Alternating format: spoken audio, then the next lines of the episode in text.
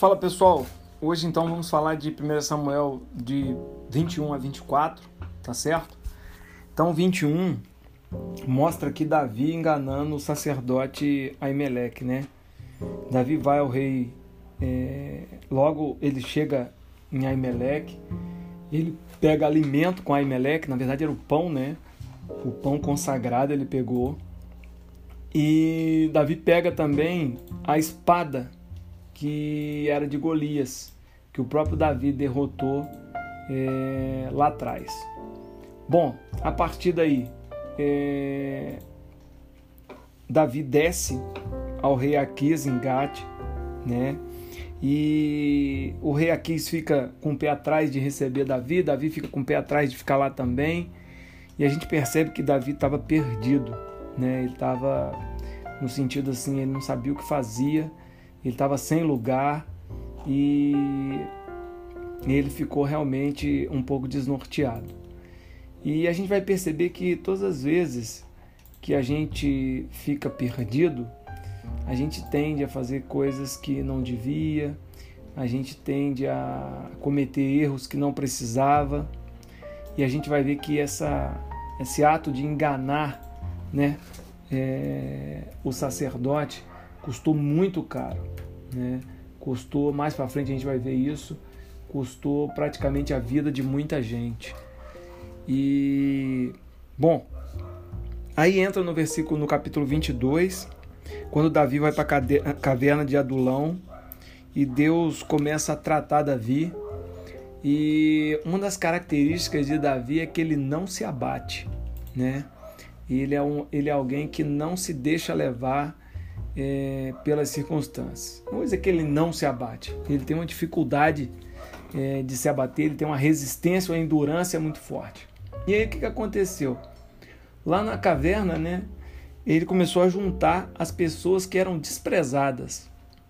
E nessa daí vieram os devedores, vieram os apertados, vieram os amargurados, vieram é, as pessoas que a sociedade em si rotulou de pessoas, entre aspas, é, de um segundo plano, né? E o que, que aconteceu? Davi construiu com essas pessoas um exército. E foi um exército tão importante a ponto de Davi, mais para frente, é, conseguir vencer os filisteus com eles. Bom, ainda no, no 22, Saul descobre né, o rastro de Davi lá em Adulão. Saul descobre que Davi passou por Aimeleque. E aí o que que Davi faz, né? É, que que Saul faz? Manda chamar Aimeleque a sua família. E Saul já leva para o lado de que Aimeleque tinha o traído, né?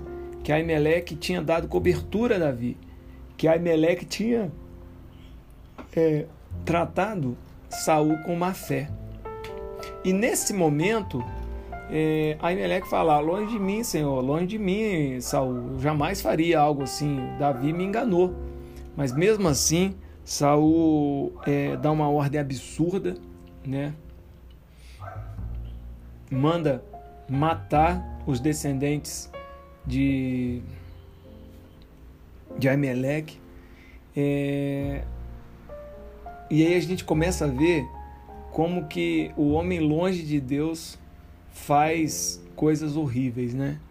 Ele manda matar a família, a guarda se recusa a matar a família e Diog, né? Ele acaba cumprindo aquilo que o rei é, tinha mandado fazer e então vinga ah, na família, né? De de Aimeleque a raiva de Saul. Então a gente vê o quanto que o homem irado, enciumado, é, com inveja, o quanto que ele pratica atos é, nécios, né? E Saul foi especialista em coisas desse, desse tipo, né? Bom, nessa vingança, um homem saiu vivo, né, que foi Abaité, filho de Aimeleque, e ele vai se juntar a Davi, né?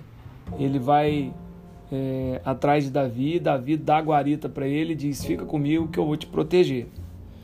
E Davi ouve é, a Deus, né? Porque existia perto da cidade de Davi uma cidade chamada Keila, onde os filisteus estavam indo contra elas. E Davi então vira para Deus e fala: é, Senhor, é para eu ir contra os filisteus? Só vai me entregar os filisteus na minha mão? E o mais engraçado que eu acho bacana demais, Davi numa situação extremamente desfavorável, Davi numa situação extremamente, é, digamos, desesperadora. Davi ele não perde o contato com Deus, né? Ele pergunta a Deus, ele questiona a Deus e ele só sai para fazer aquilo que Deus mandava ele fazer. Né? Eu acho que a morte da família de Aimeleque, é, as dificuldades que, ou o remorso né, que ele com certeza sentiu quando ele percebeu que muitas famílias morreram porque ele foi o responsável por, é, por enganar Emelec, né? E acredito que esse remorso tenha o aproximado de Deus, tenha o, o trazido né, de volta para a sobriedade e reconhecer que longe de Deus o homem acaba fazendo muita coisa errada. Saul vai a Keila, né? E Deus diz para Davi que os homens de Keila iam entregá-lo. E então Davi rapidamente se vê obrigado a sair de lá. E nesse intervalo, Jonathan encontra com Davi, reafirma os laços de amizade, fala com Davi que vai interceder por ele, né? E mais uma vez Davi é traído, né? Lá é, num local chamado Zifeus, eles avisaram a Saul que Davi estava por lá e mais uma vez sai, Davi sai correndo. E o engraçado é que quando Saul vai encontrar com Davi, lá já no, no capítulo 24, a gente percebe é, a índole do homem de Deus, mas a gente percebe também a índole, a, a índole né, do homem carnal. Né? O... Naquela perseguição eles estavam muito perto um do outro. Davi percebe que Saul tinha ido ao banheiro. Os homens de Davi incitam ele a matar Saul. Ele, num, num momento de, de fraqueza, vai encontrar Saul. E ele não tem coragem de matar Saul, né? Porque Saul era ungido de Deus mas ele corta a orla do manto de Saul, né? Num, numa atitude de dizer assim, ó, não te matei porque eu não quis, né? E logo depois ele percebe que ele não precisava de ter feito aquilo, né? Ele percebe que mesmo ele não tendo praticado fisicamente a morte, ele feriu é, a imagem do rei, ele deixou o rei mais vulnerável, ele deixou o rei mais com medo e ele deixou o rei mais ferido. E ele então pede desculpa, mostra a orla do manto e diz: Ó oh, rei, eu não tenho nada contra você.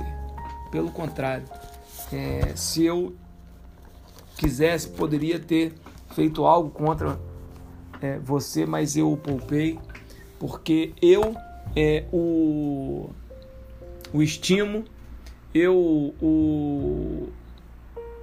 É, eu gosto, né? De estar com você jamais vou lhe trair.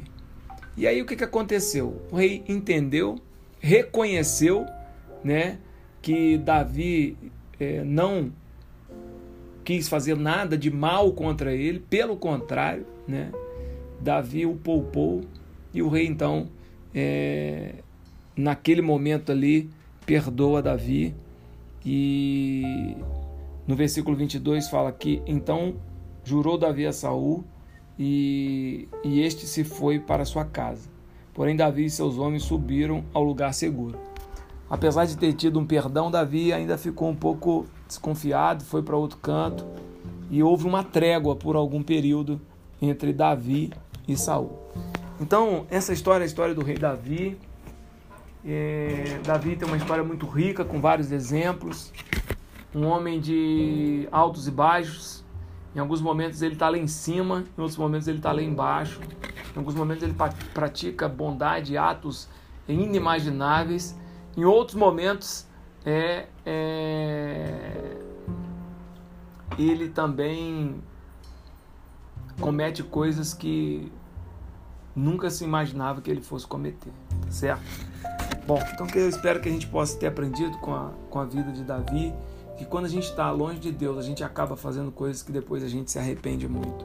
E muitas pessoas podem se machucar pelos nossos atos errados. Um abraço, pessoal!